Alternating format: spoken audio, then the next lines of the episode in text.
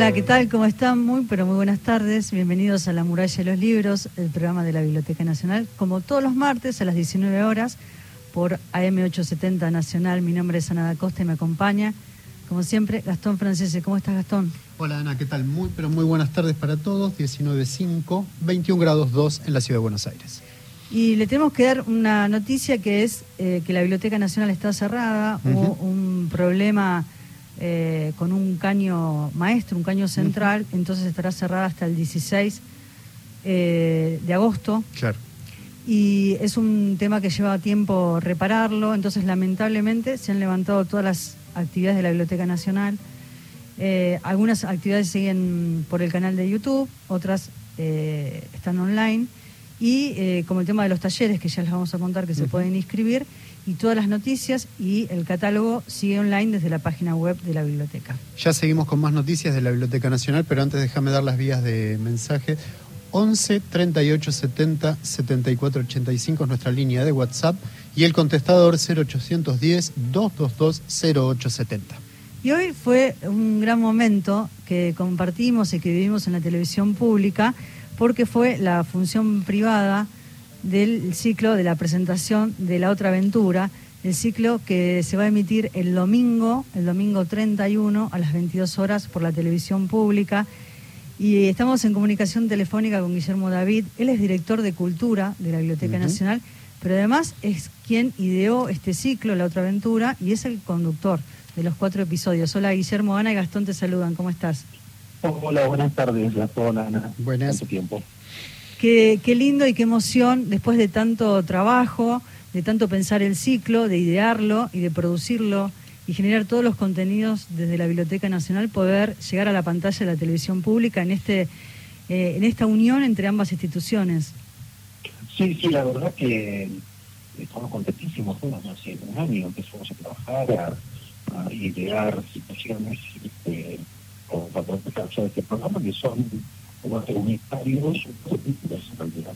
Guillermo, te estoy escuchando mal. ¿Estás estás en, hablando con el celular? Sí, sí, sí. Eh, digo, eh, no sé si ahora me escuchan bien. Eh, digo que fue un año de trabajo entero para idear estos cuatro programas, que son cuatro unitarios, prácticamente cuatro películas, digamos, que, que, hemos desarrollado con un equipo enteramente de la Biblioteca Nacional, esto es este, desde los guiones, la producción, la, la postproducción, las actuaciones. sí, las actuaciones también. Este, incluye a, cierta compañera que está en este momento, eh, hace un rol espectacular y estelar.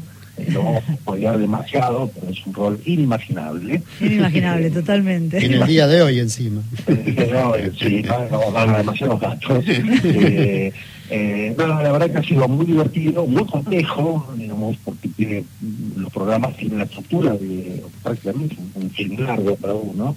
Eh, son programas de una hora que se van a emitir a partir del domingo a las 22 horas en la central. Eh, son cuatro programas temáticos. Eh, cada uno de ellos trata un tema diferente de la cultura literaria argentina. El primero sobre el futuro, a través de los ejes que se deje dos modos como, con, los cuales ha pensado el futuro. En la utopía, ¿no? en realidad un mundo diferente, acaso mejor o acaso peor, también las distopías, ¿no? Este, que es una larguísima tradición en la Argentina, que tiene una, figura central como Sarmiento, pero otros nombres también, y la ciencia ficción, ¿no? Con su núcleo en el terreno, pero también en Casares, en las tradiciones del comienzo del siglo. Eh, bueno, estos temas tiene una estructura de ficción, que no vamos a desarrollar demasiado, mejor verlo, y tiene por supuesto entrevistas, este, agradecemos a la decena de entrevistados que en cada programa se ofrecieron gentilmente para dar su testimonio. Sí, porque hay que, hay que poner en valor ahí, por un lado, en realidad colaboró muchísima gente para que esto sucediera, porque ahí están, por un lado, todos los invitados que vinieron a participar, eh, investigadores, ¿no? Hay muchísimos eh, especialistas en cada una de las temáticas que se van desarrollando en cada capítulo. Además, hoy mencionábamos en, el, en, la presentación que estuvo Claudio Martínez, el director de televisión pública, estuvo Rosario Lufrano, la directora de la presidenta de RTA, estuvo Juan Sasturain, el director de la Biblioteca Nacional, Mariano Mucci, que es el director del ciclo, y también agradecerle también a la municipalidad de Carué, la municipalidad de Navarro, cada una de las, de las partes como una especie de mecano colaboraron para poder hacerlo, ¿no? Porque lo que vos decías, eh, Guillermo, desde los contenidos, la, actuación de muchos trabajadores y compañeros de la Biblioteca Nacional, todo el trabajo de edición, postproducción, eh, pensar en muchos, muchas mañanas eh, el guion, cómo se iba a desarrollar, en los contenidos, y en este trabajo conjunto con la TV pública, que nos ayudó muchísimo con utilería, vestuario, maquillaje, ¿no? Para poder estar este domingo próximo en la televisión pública. Sí, sí, sí, la verdad que ha sido un trabajo mancomunado, como se dice, un trabajo donde hemos descubierto eh, dotes inmensadas muchos compañeros y compañeras. Sí, sí, sí. Este, eso también está bueno, porque a veces, yo recuerdo, Horacio González siempre postulaba que un ingreso, un trabajo cualquiera, pero particularmente la biblioteca, iba descubriendo su rol a pasa el tiempo. Bueno, esta situación que hemos generado, esta aventura, esta otra aventura, este, Ha, permitido que muchas personas este, activaran su rol, a veces como actor, a veces como actriz, como colaborador de distintas este, maneras. Pero bueno, eh, la verdad que va a estar eh, muy interesante, los dos capítulos versan sobre los fantasmas de la biblioteca, el fantasma de Nietzsche el fantasma de, de, de, perdón, de Borges, sí. de la cultura argentina, este, pero dos que se afinan todo a lo largo de los milenios va a quedar igualado, ¿no? Este, eh, el tercer capítulo sobre la escritura policial, la, la, de enigmas y sobre los enigmas en general en la cultura nacional, y un capítulo sobre la gauchesca, ¿no? sobre la, gran la gran narrativa nacional que hasta el día de hoy, como lo muestra la, la, exposición de Mito Gaucho, la Cultura nacional, que está, sí, que estuvo, que hasta ahora, sí. eh, así que bueno, va, a ser muy divertido verlo en la tele, finalmente esperemos que los espectadores eh, lo disfruten. Eh, nosotros la verdad es que lo disfrutamos muchísimo haciendo y nos, gusta el resultado, que eso también es importante. Sí, es verdad, nos divertimos y también ahí, pensándolo desde los contenidos, ¿no? el libro como, como el mayor patrimonio que tenemos y también la biblioteca como edificio, donde a través también de la ficción, esto que hablábamos hoy, ¿no? que generó una respuesta eh, incluso de humor y divertirse los que estaban mirando el adelanto de lo que va a ser la otra aventura, eh, es bueno pensar la cultura desde ese lugar, donde esté la, ficción y donde también esté eh, la palabra, el contenido, donde estén también eh, los especialistas, ¿no? como en el caso de quienes integran cada uno de los capítulos. Sí, sí, ha sido un modo descontracturado de pensar la cultura y de pensarla informada dentro de ficciones. Eso también es algo que me parece es un aporte.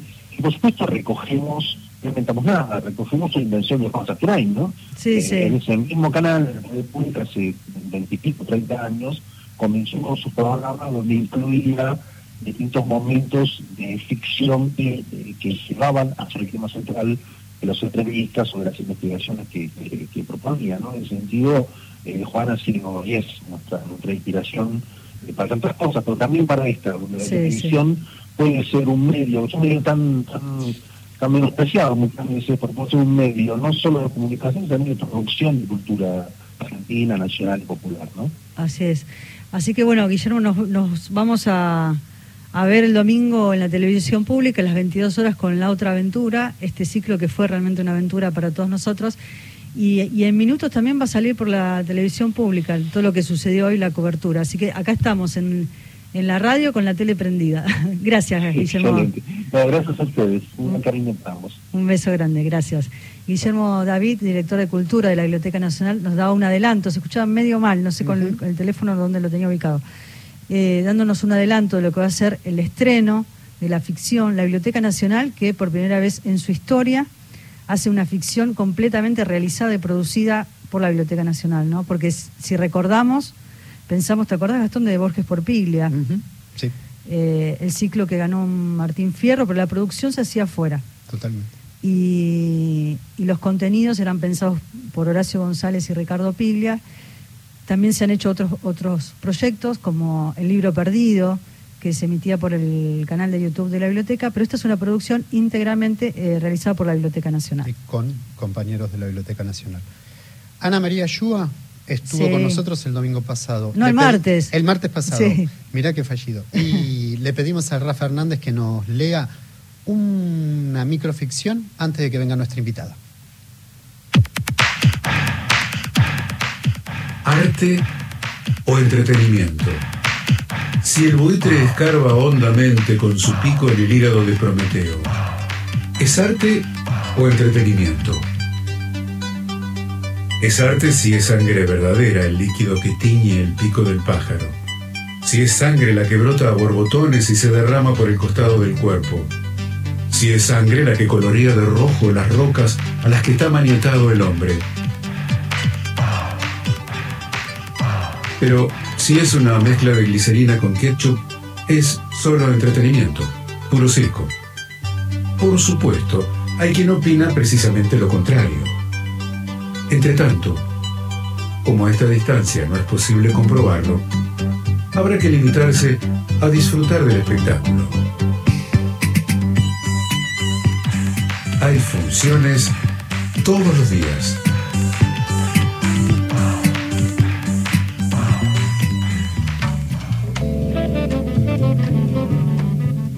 Ana María Ayúa, pero leído por Rafa Hernández. Qué grande, un beso grande a Rafa. Sí, qué lindo, qué lindo texto.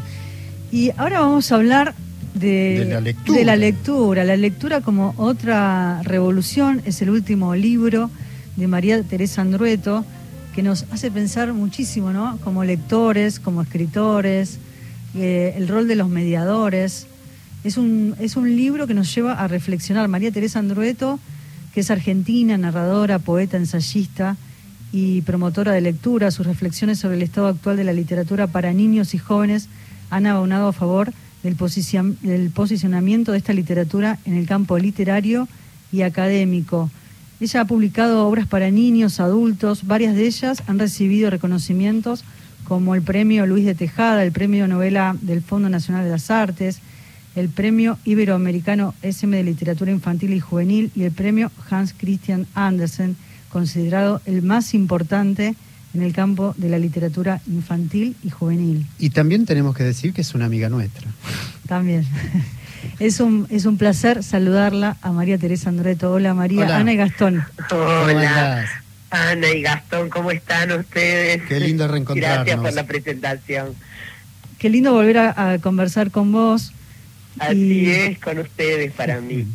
Y decís, escribimos, ilustramos, editamos y construimos lectores insertos en una red de tensiones políticas, culturales, económicas, ¿no? Pensar estas tensiones que se van generando y decís que es muy fuerte pensar que los libros unifiquen estos asuntos, ¿no? Me hace pensar también porque la literatura busca ese, ese palpitar de la lengua en su movimiento y es así, ¿no? La lengua está en permanente movimiento eh, muchas veces te han dicho que tus libros son demasiado argentinos. ¿Cuánto nos hace pensar esta frase en el lenguaje, en cómo, cómo escribir?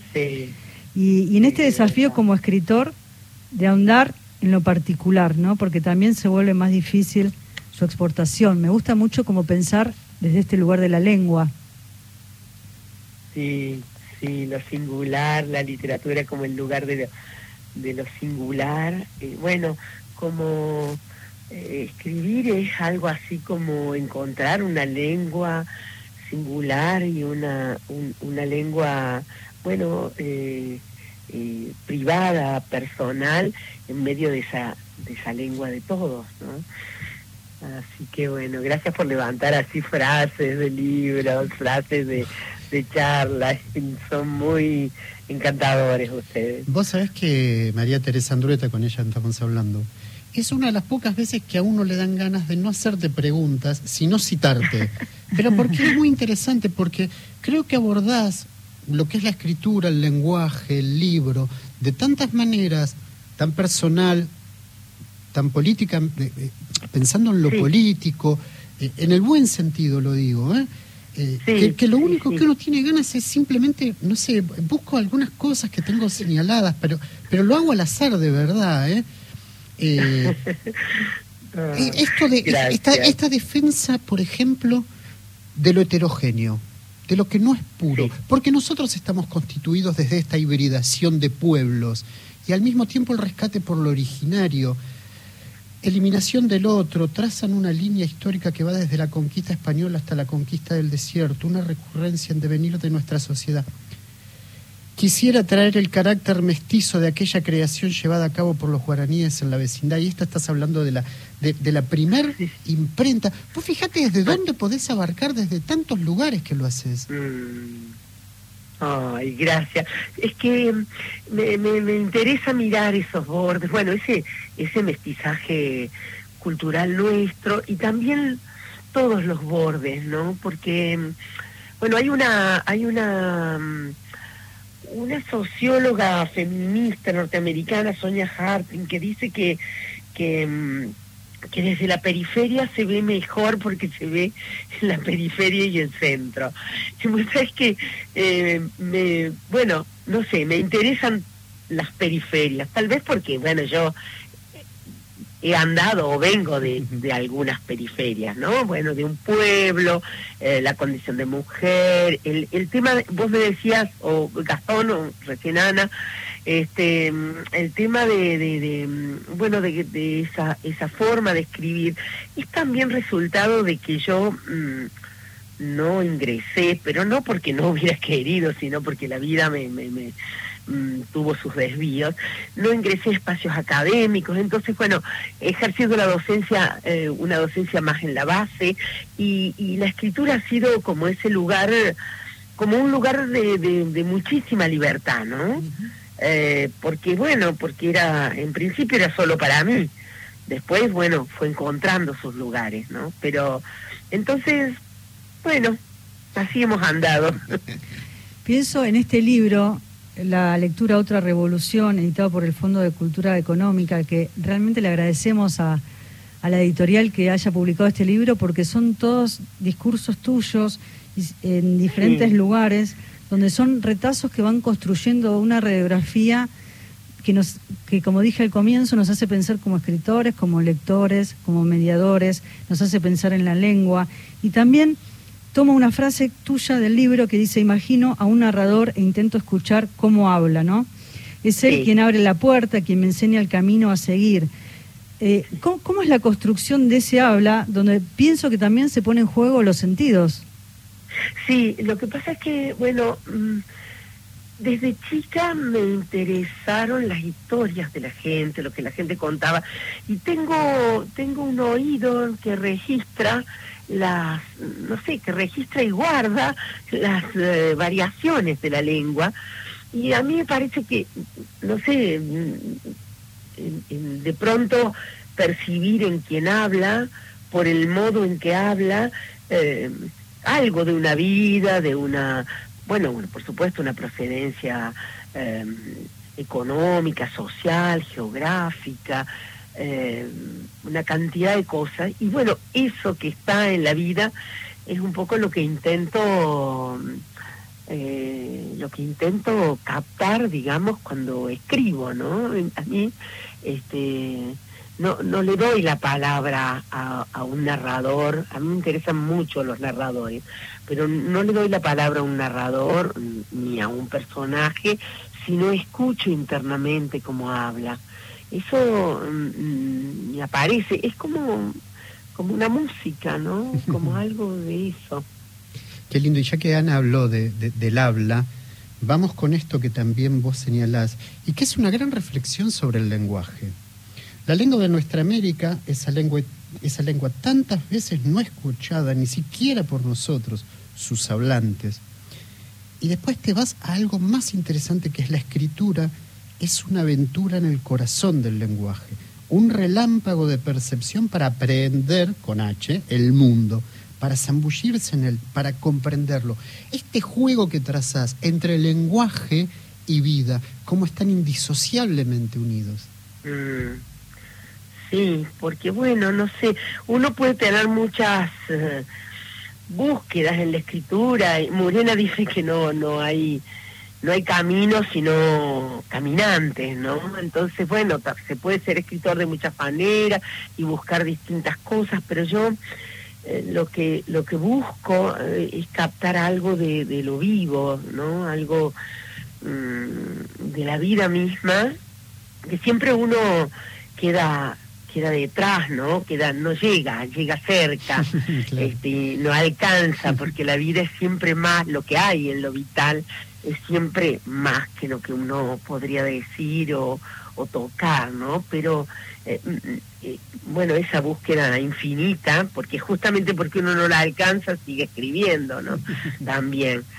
Entonces, eh, sí, es, es mm, la vida, lo que, algo de la vida, algo de lo vital, que está, bueno, que anida en el modo de hablar de, de, un, de un niño, de, de, una, qué sé yo, de una, mujer de campo, de, bueno, cada vez con más sutileza, porque claro, mm, si uno mira en profundidad algo, por más mm, habitual o pequeño que sea, Em, no existe el cliché. El cliché está cuando se mira en superficie, pero si uno va a profundidad, bueno, Seferis decía, Giorgio Seferis decía, si quieres mejores resultados, prueba acabando en el mismo sitio, y un poco eso.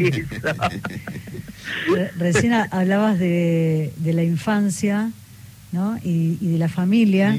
Y quiero ir a, ese momento tuyo de la infancia porque fuiste criada por una madre a la que le gustaba contar y escuchar historias y por un padre que había dejado a su familia en Italia. Creciste en un pueblo de la llanura argentina y pienso cómo era esa biblioteca de la infancia. Era la biblioteca, bueno, mi papá y mi mamá, los dos eran lectores, pero lectores muy distintos. Mi papá, que tenía mm, una formación tenía estudios terciarios, mi papá es italiano, inmigrante, llegó de, adulto a Argentina.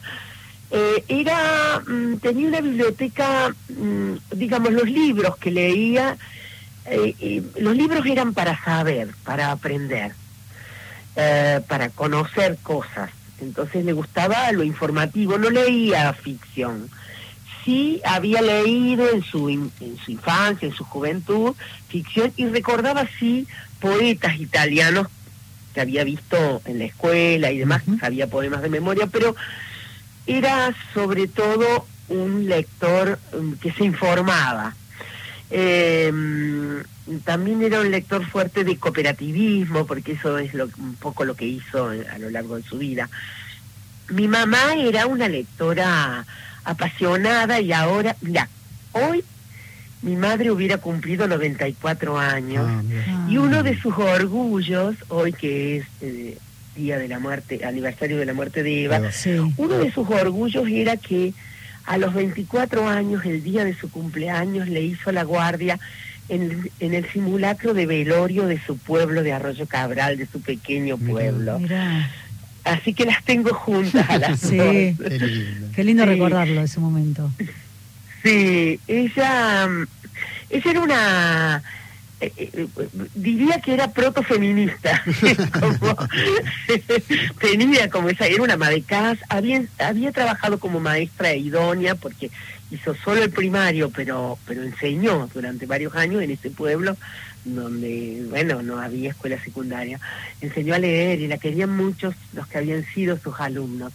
Y bueno, ella era una lectora muy apasionada de melodramas, poemas, este, bueno, qué sé yo, Alfonsina Storni, Rabindranath Tagore, esos eran los, los, los, eh, los que le, los, los, bueno, los escritores que le gustaban, tenía muchos otros también, pero era una lectora, mm, eh, eh, sí, ella de ficción y de poesía.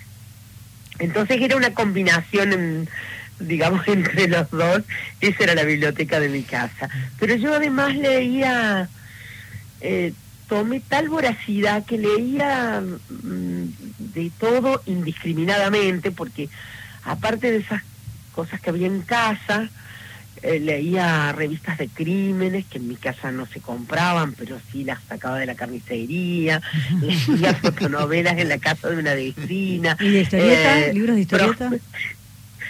¿Cómo? ¿Libros de historieta también leías? Eh, sí, menos, menos. Vidas de santos, prospectos médicos, este, revistas, historias de crímenes, historietas, ¿sabes qué? Intervalos, sí. Ah, Robin Hood, sí. Vamos a hacer. No se compraba en mi casa, los compraba una vecina y yo me instalaba en el patio a leerlos. Qué lindo. Teresa, vamos a vamos a ir a, al informativo que entra justo y media. Y vamos a la música, que después te quiero preguntar algo sobre esa canción que vamos a, a compartir y luego seguimos conversando. ¿Cómo no? ¿Cómo no? ¿Cómo no?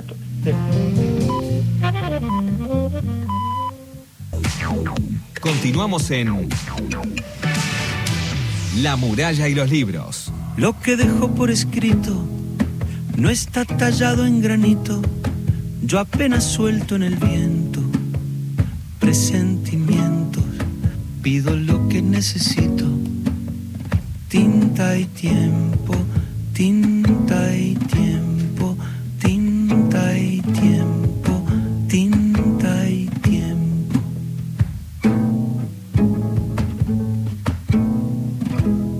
Pero me cuesta esperar y cuando toca de cantar lentamente lo que siento, yo me impaciento, luego lo vuelvo a intentar.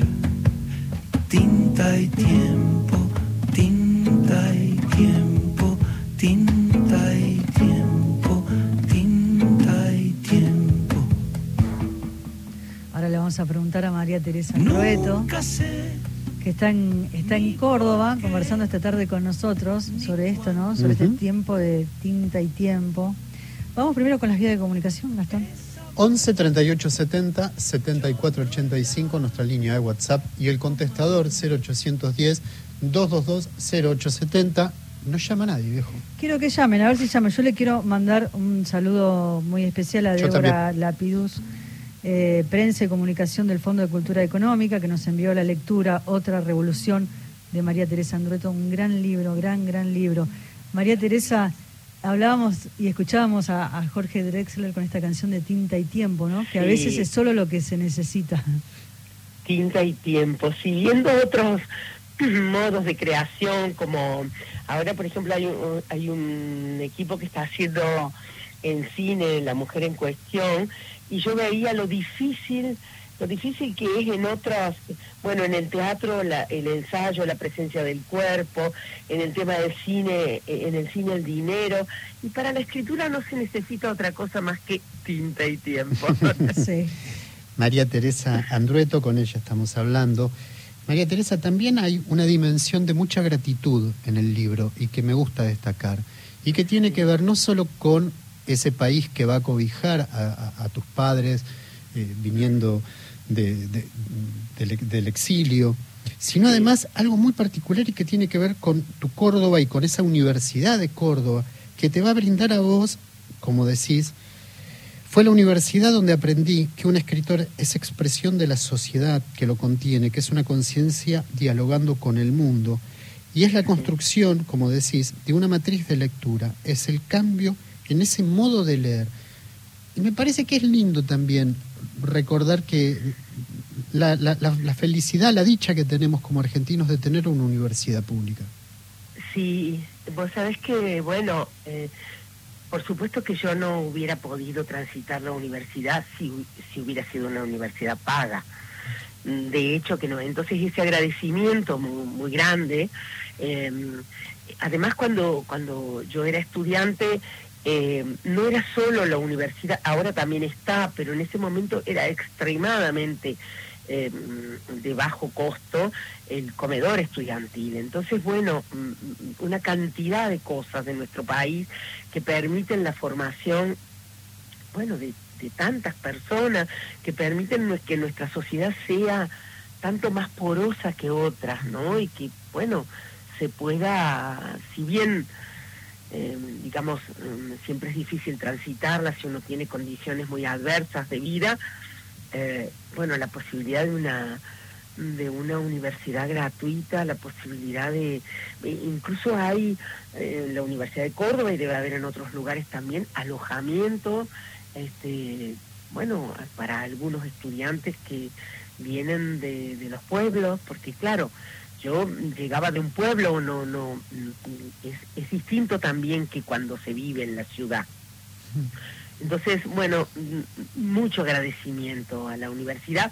También la mirada política tiene que ver con, bueno, la universidad siempre abre a eso, ¿no? Sí, claro. Pero yo hice mis años universitarios entre el 71 y el 75, años de altísima politización y, y de mirar la literatura, digamos, ya nunca pude verla de otra manera, sino en relación con el contexto, ¿no? Y a la vez, dos cosas, porque por un lado como, como cualquiera puede advertir, eh, mi voz es una voz mm, política, mm. pero también, eh, digamos, siempre he luchado conmigo misma para que no fuera una voz obvia, para que la, la, la búsqueda, la riqueza de la lengua se, entre en tensión mm. con los asuntos, por decirlo de alguna manera, ¿no?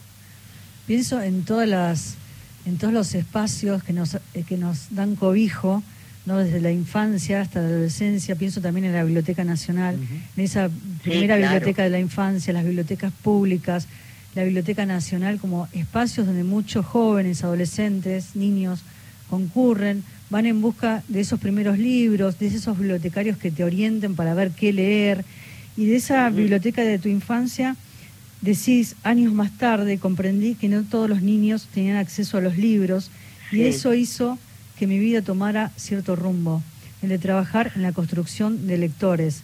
Y quiero tomar esa frase para pensar y pensarnos, ¿no? De qué manera también, una vez que uno transitó esos primeros pasos, llega un momento en que vos como escritora pensás en la construcción de lectores. Sí, Sí, porque antes eh, hablaban ustedes del, agradecimiento, que es algo que me atraviesa mucho. Me siento una persona agradecida también porque he pasado muchas, mm, he tenido etapas muy diversas en la vida y algunas muy, muy, muy difíciles, eh, muy duras y ahora siento que soy muy afortunada también con, con muchas cosas que tengo. También en el hecho de que mm, me vuelve mucho cariño de los otros, no sé, por algunas formas como de, ser, de andar por el mundo, y siempre he sentido, quizá porque percibí tempranamente que no todos tenían lo que lo que yo tenía, que era libros en casa, aunque, aunque éramos tan modestos como nuestros vecinos, nuestras vidas eran tan modestas como la de los vecinos, pero en el barrio no había quien tuviera libros, y entonces a veces los chicos iban a casa, los chicos de mi edad, digamos, iban a casa a buscar alguna información. A veces incluso las maestras de una escuela que quedaba, la escuela que quedaba a 100 metros de casa, a veces a buscar un atlas, un diccionario, este, y era una biblioteca vista hoy desde mí, no era una biblioteca tan grande, eh, dos muebles con, con libros, pero dos, dos como como modulares se llamaban en esa época, como estanterías con libros, pero eso que había en casa, ahí en ese barrio, era algo excepcional. Y entonces em, sí sentir que, que yo podía devolver a otros algo de lo que había recibido. Eso lo he sentido siempre, con todo, con la universidad, lo he sentido en la docencia, he sido una, una docente que ha disfrutado mucho de, de enseñar, ¿no? De, acompañar, de estimular a otros. Bueno, eso. No me voy a casar, no me voy a cansar de invitarte a palabradas. no, no, hay que casarla para traer.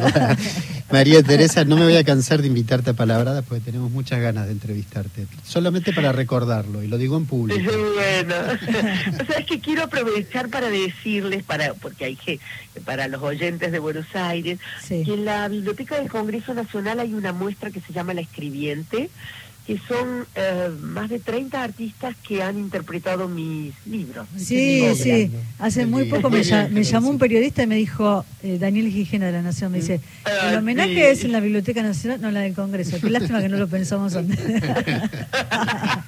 hay, hay un mensaje de un oyente para vos. ¿Cómo no? Sí. Hola amigos de la muralla, un gusto escuchar a María Teresa Andrueto te mando un beso inmenso para todos, especial para ella. Habla Maggie Quintero de Comodoro Rivadavia. Bendiciones para todos. Qué lindo. Y acá lo tenemos a Juan Carlos, que también dice que es hermosa la entrevista. Juan Carlos de Ciudadela, nada. Eh, es el cariño que generás, ¿eh? Sí, Tienen oyentes por todas partes. sí, por todas... Sigan escribiendo al 11 38 70 7485 o al 0810 222 0870. Y pensaba en, en, esto que vos contabas, ¿no? De la construcción de lectores. Yo me, me acuerdo una vez que conversamos con Tomás Eloy Martínez hace muchos, muchos años. Mm. Siempre fue un agradecido de esa biblioteca popular en Tucumán, que él decía que lo había, que lo había marcado enormemente con esas primeras lecturas.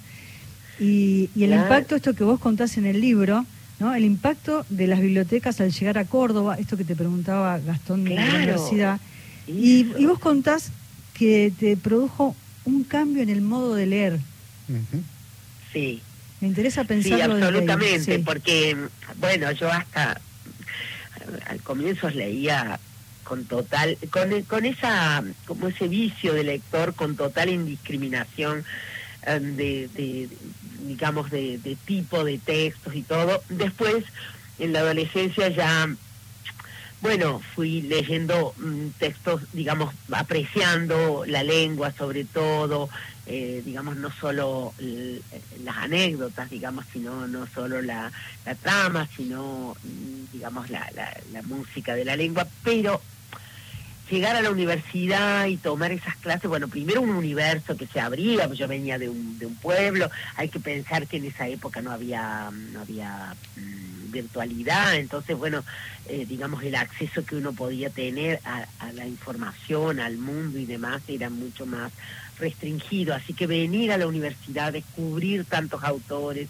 librerías, esas bibliotecas enormes, eh, bueno, y ese modo que también, bueno, que tiene que ver con la fuerte politización del momento, año 71 estoy diciendo, este, ese, ese leer leer a un autor en contexto, ¿no? Ya nunca más leí así eh, algo sin pensar a qué tradición pertenece ese escritor, de qué época es, mm, bueno, en qué, digamos, cuáles pueden ser sus influencias, ¿no? Entonces ya, ya lo todo lo que leí después ha sido en el marco de una red, ¿no? Esto, esto que, que decías al comienzo vos, me parece, Ana, este esto de, de, este tejido no que es la literatura de un país que no es otra cosa que los infinitos modos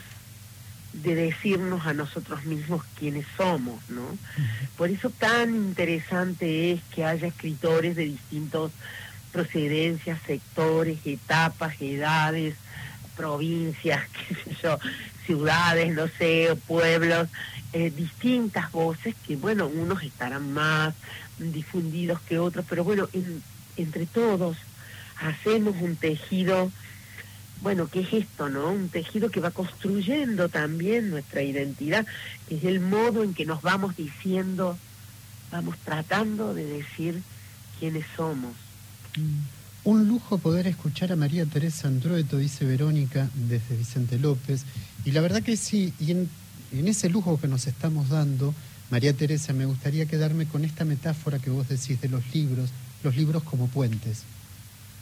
Sí, sí, claro, porque sé que yo trabajé muchos años de Italia, aparte de la trabajé en escuelas secundarias y en profesorado, muchos talleres de, escritura, acompañamiento a la escritura de otros.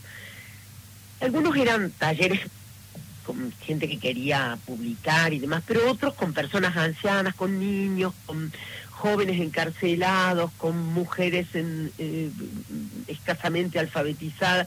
Y bueno, los libros son importantes, muy importantes, pero más importante es que al comienzo y al final de un libro, o sea, en quien escribe y en quien lee, hay personas.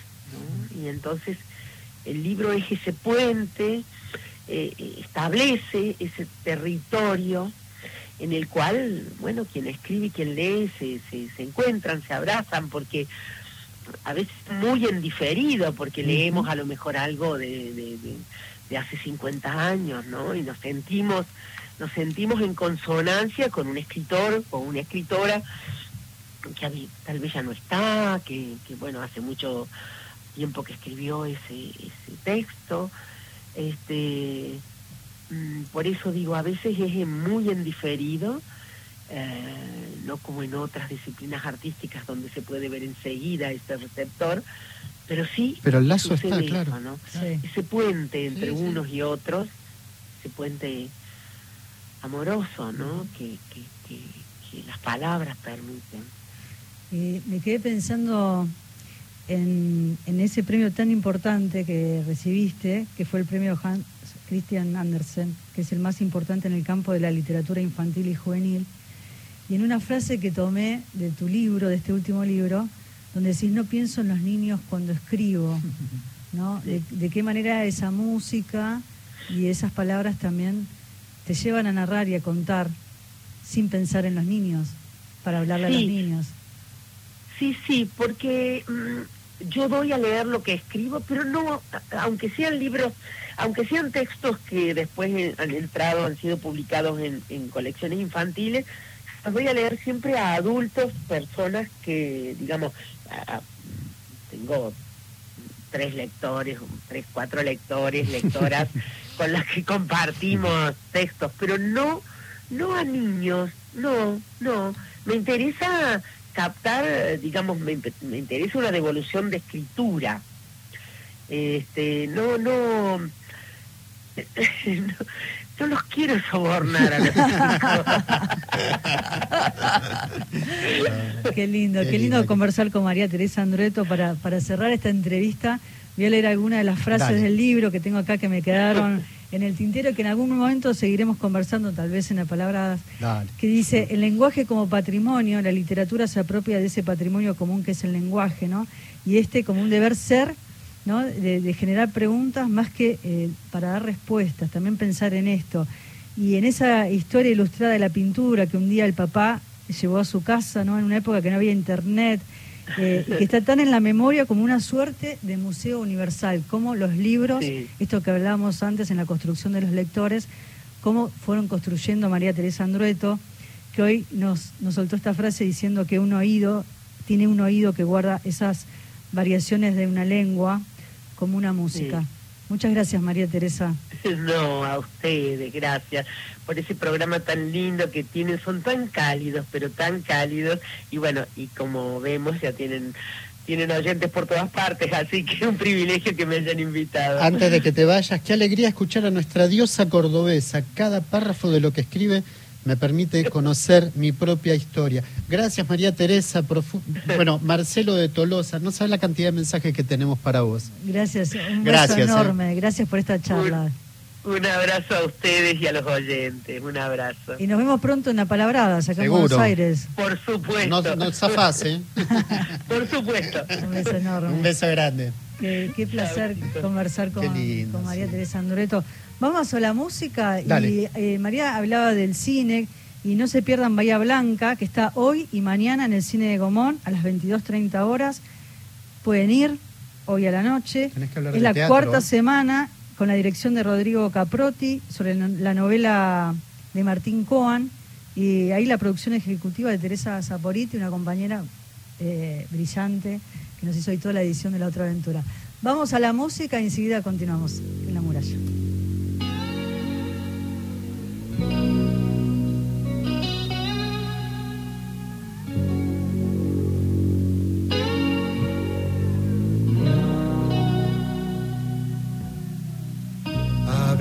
Me siento grande como el mar. A veces un corto tiempo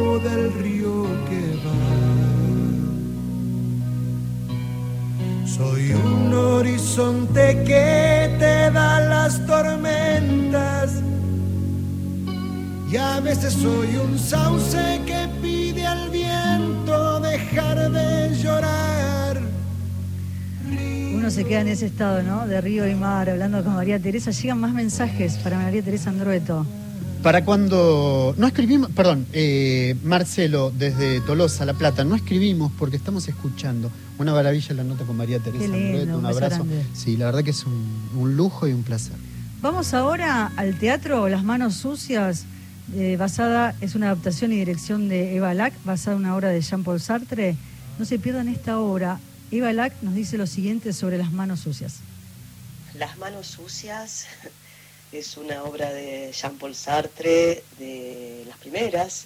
Es una obra que se estrenó en el 48 en París y suscitó una gran polémica en su momento, porque era plena Guerra Fría y fue tildada de, anticomunista, de, de, denunciar el régimen de Stalin, y en ese momento el mismo Sartre, que quería tener buenas migas con el Partido Comunista, sostuvo que en realidad él había escrito una obra sobre una grieta en un partido político para hablar de las diferencias entre las ideas y la práctica y que había utilizado un partido de izquierda porque era lo que más conocía.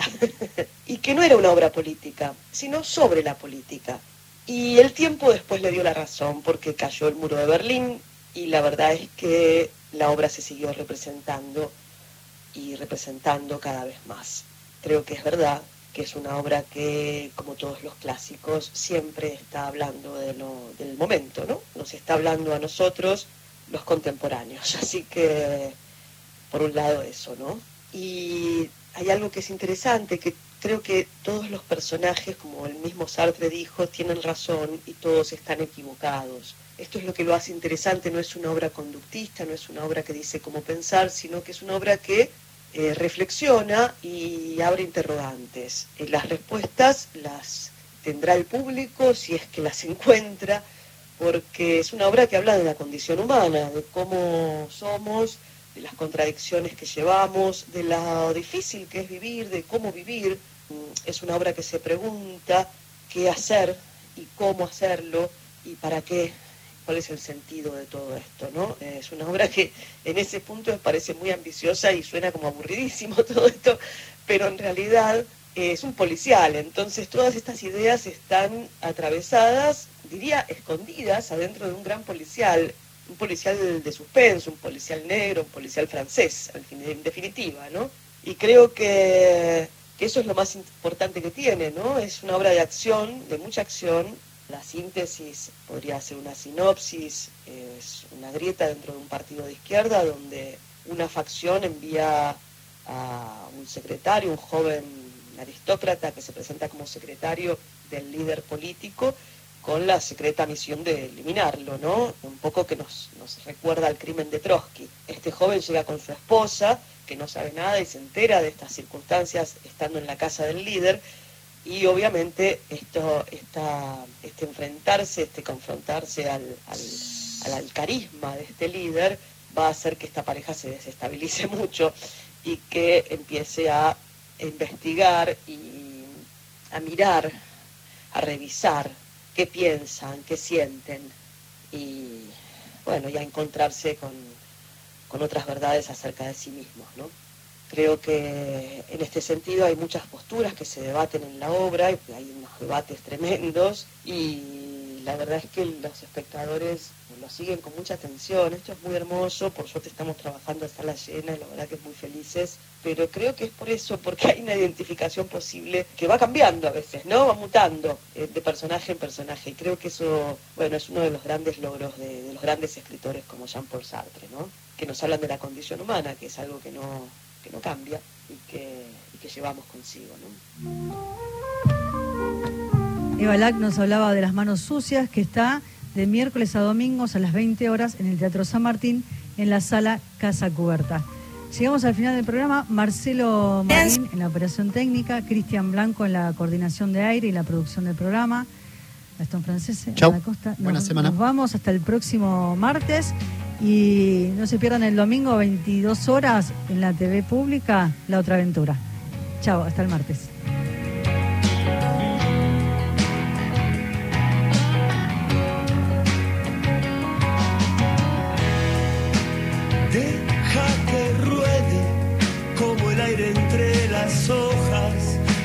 Solo todo es sal. Que llegará el día que no quemen sus recuerdos, que se apagará el dolor. Personalmente creo que todo esto es una locura. Personalmente creo que todo esto es una locura.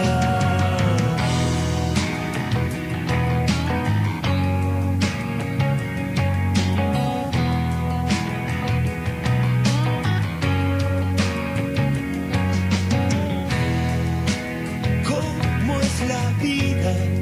¿Cuántas veces en el cielo? ¿Cuántas en la oscuridad? Que solo es el tiempo el que llevará tu vida a donde quiere que estés. Personalmente creo que todo esto es una locura. Personalmente creo que todo esto es